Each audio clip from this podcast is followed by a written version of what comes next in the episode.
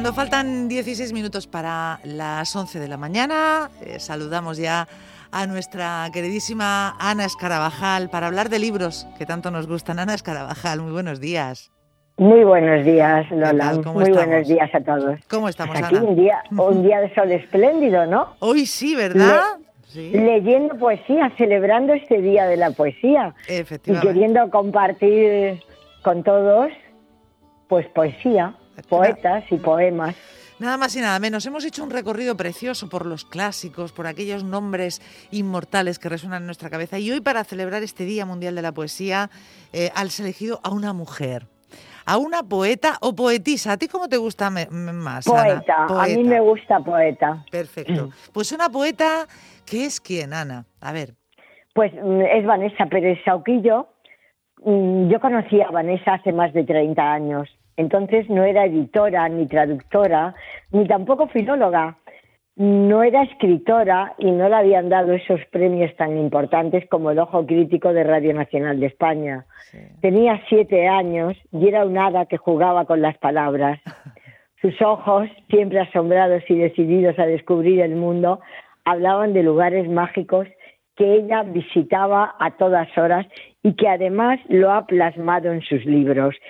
Entre los libros que he seleccionado hoy, y creo que tenías razón ayer, Lola, te la tengo que dar, no nos da tiempo a hablar de nadie más. Así que te doy la razón. nos centramos en esta autora jovencísima, porque es muy joven, pero tiene una trayectoria ya impresionante. Eh, es, impresionante, Vanessa es impresionante. Mm. Bueno, como Lord, he seleccionado tres libros de ella y no nos va a dar tiempo a más. Vale. Y como Lord Byron también fue otro gran poeta, pues he seleccionado una novela en prosa, mm. El caballo de Lord Byron. Y aquí es cuando ella, eh, bueno, en, este, este, en, esta novela que ahora os contaré, eh, pero voy a leer un fragmento y después seguimos hablando. Venga, venga. para, para contaros esos espacios, de esos lugares mágicos que ya con siete años ella visitaba a, todas horas. Tiene tres años y dice que la lluvia se pinta las uñas de azul Ayúdale a mejorar su forma de hablar para que, para que la entiendan los venecianos. Enséñale los pasadizos secretos del palacio y cuida de que su institutriz no sea demasiado severa con ella. El poeta titubeó. Se quitó otra medalla. Creo que defenderla de su institutriz merece medalla aparte. Y aquí van los dos, una por cada una. ¿Podrás con todo? le preguntó con seriedad. Y bueno, es que este libro, el, caballo de Lord Byron, nos habla de, de lámparas maravillosas, de genios poderosos, y nos cuentan una historia sorprendente donde la realidad se cruza con la magia. Marco está fascinado con Lord Byron, que va y va a vivir en el palacio, Marco, donde trabajan sus padres. Ajá. Eh, se llama Lord Byron y tiene una barca llena de animales, monos, zorros, pájaros, pero esto es verdad.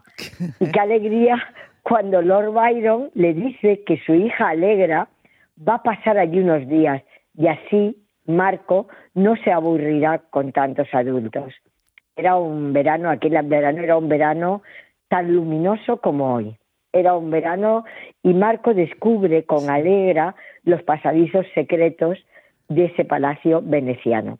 Y bueno, mm, como no podemos entretenernos tanto, en cada libro sí que os voy a leer la dedicatoria del libro a todos los lectores, la dedicatoria de, Vanessa. De Vanessa, porque este libro lo presentó en Cartagena, ¿no? Este libro lo presentamos, en, bueno, lo presentó en muchos sitios, pero entre otros lo presentó en Cartagena, porque ella vivió en Cartagena de 10 años.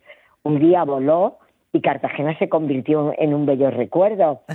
Mm, viajó hasta la Sorbona, viajó a Estados Unidos, pero Cartagena está en su corazón y cada vez que la llamamos viene. Un día la invitaremos al programa. Ay, sí, Estará sí, sí. contentísima. Genial. A ver esa dedicatoria, a ver, a ver. Queridos amigos, os voy a contar una historia que sucedió hace mucho tiempo en una ciudad llamada Venecia. Tiene que ver con un poeta, El genio de una lámpara, un niño y un caballo de madera. Hoy sigue habiendo poetas, sigue habiendo genios, sigue habiendo niños y caballos de madera. Pero hubo un momento en la historia en el que todos estos vivieron algo juntos y algo que no se volverá a repetir. Lo sé porque yo soy el genio de la lámpara y los genios lo sabemos todo, o al menos eso queremos creer. Dejad que os lo cuente. Bueno, y así empieza esta historia maravillosa del caballo de, de Lord Byron. Qué maravilla. Qué maravilla. es, es bellísima, es bellísima. Es que Vanessa era ya una niña mágica que soñaba y ordenaba su futuro y que ya era poeta, escritora y editora. Y bueno, mm, en el 2018 es cuando la editorial decide publicar este libro que de verdad que os lo recomiendo a todos. Y bueno, sigamos hablando de Vanessa, eh, de sus libros eh, de poesía, de sus libros, de sus cuentos, de sus libros de prosa. Es especialista en literatura infantil y juvenil. Sí, eh, bueno, ha, escrito mm, para diferentes editoriales y distintas colecciones. Sí. Tiene una serie bellísima, Cuando la luna era bebé y otros cuentos, con besos para las buenas noches, La ovejita que sabía contar, un poema para cada primavera, un poema para cada invierno. Tiene tantísimos libros que sería mm, imposible, hoy eh, contaros. Eh, también ha colaborado con libros de texto con la editorial Santillana y algo importante que comentamos ayer, Lola, es que ha sido editora ejecutiva de Alfaguara Infantil y Juvenil, donde, entre otras cosas, compró los derechos mundiales en español de la saga Crepúsculo. Ahí está. ahí está. tiene un ojo, vamos, eh, no me digas, o sea, un buen, muy buen ojo, el de Vanessa, claro que sí. Eso porque sabe. sí. Oh, sabe muchísimo. Y desde, desde 2010 está vinculada al mundo de la edición, pero ya de forma independiente. Y algo importante que también me mm, quiero decir de ella es que con otro poeta, porque hoy es el Día de la Poesía, y, eh, Vanessa ha participado en algo, bueno, yo he ido a Madrid solamente para verlo, he ido a Madrid para verla a ella. Con otro poeta, con Ignacio Bleming, creó los recorridos de arte y literatura en el Museo Lázaro Galdiano el último viernes de cada mes. no sé si con esto de la pandemia seguirá, pero desde aquí mi invitación a que entréis en el Lázaro Galdiano y que veáis si algún viernes podéis estar en Madrid y recorrer el museo con dos poetas. Es algo insólito. Sí, sí, ¿no? Algo insólito. Bueno, además de que ha tenido muchísimos premios, eh, además del que he dicho, pues eh, premios curiosos, como el premio Finismundi de Objetos Inútiles, el primer premio de la Semana Negra de, Gijón, pero con, la creación industrial. Ha colaborado en documentales mm. Mm, y yo creo que lo importante es que la escuche, vamos, que, a través de mí, que la leamos, que yo le ponga voz a sus palabras. He elegido dos, como ayer hablamos, he elegido dos libros, dos poemarios. Uno que publicó, creo que en el año 2006. Sí. O, o antes, estoy viendo aquí la fecha de dedicación, 2001, hoy me creía que era más tarde. Estrellas por la alfombra, ¿no? Mm. Sí, sí, 2001, sí, sí, estoy viendo, bueno, pues 2001, y que me parece precioso, y otro de antes de ayer, Combustión Espontánea, donde, y he elegido estos dos poemarios porque veréis la madurez que ya tenía en 2001 que mm, no sé si tenía 20 y algo. Una cría, una cría, sí, una, una, cría. Y la madurez, la madurez de este momento, ¿no? Venga, pues vamos a, eh, ver. Empezamos por, por Estrellas por la Alfombra entonces, ¿no? Sí, sí, si te parece. Claro que sí. Bueno, que fue el premio Poesía Joven Antonio Carvajal. Entonces ya. Fíjate, mm, ¿cómo empezó? ¿Cómo empezó? Sí. Eh, ese poemario está dividido en varias partes y yo he elegido la primera parte ahora, Caleidoscopio. Esta mañana supe mi extraña rendición a tus palabras, mi irrevocable voluntad de náfrago de sílabas, de filóloga ahorcada en complementos directos o indirectos, pero tuyos. Esta mañana supe que me visto en tus verbos, desayuno en tu nombre y me quedo perdida como tonta si me encuentro algún no camino de la tarde, camino de la noche.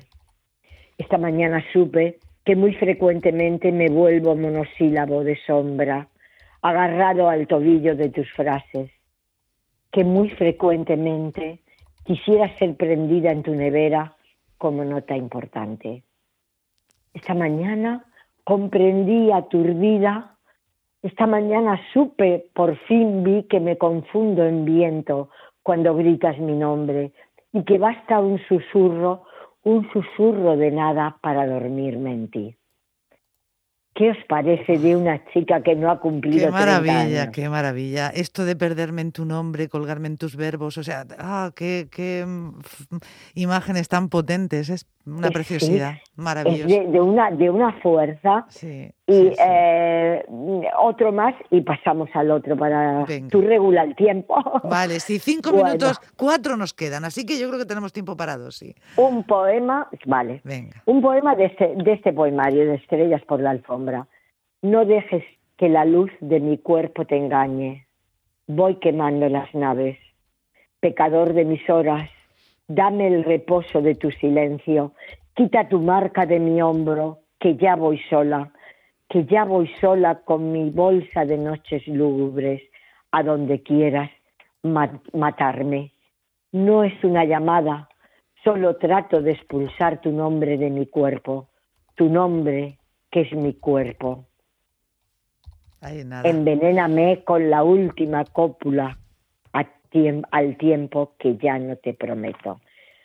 Bueno, y ahora... Uno de amor eh, y, uno de, y uno de desamor, ¿eh? O sea, qué contrarios. que- Qué contrarios por, los eso, dos. por eso lo he elegido. Sí, Y de la combustión espontánea... que es el último, recordamos, este es el último. recordamos. Sí. No, después ha publicado más, pero este es un poemario que yo he elegido Ah. porque me encanta, Vale. me gusta muchísimo.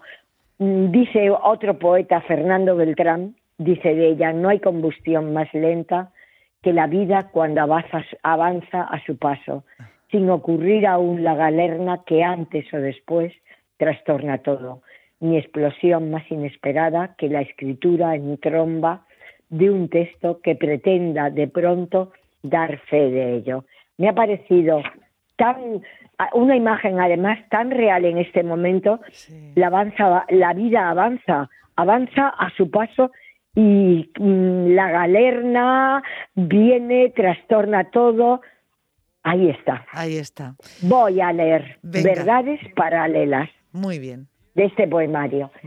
He visto la Vía Láctea, las figuras que forman las estrellas del cenit, dioses de los que no hablan los astrolabios, luces desconocidas a los ojos y para el corazón, la bóveda celeste sacudida, hemisferios abriéndose y el mar que se derrama por el éter, como un dragón que estalla en mil planetas, planetas hacia mí. Yo he tenido visiones de tu aldea. Volvíamos a tu aldea. Aún enredados, los amantes se besan siglo a siglo. El tiempo no penetra en los ropajes. Se besan y se duermen.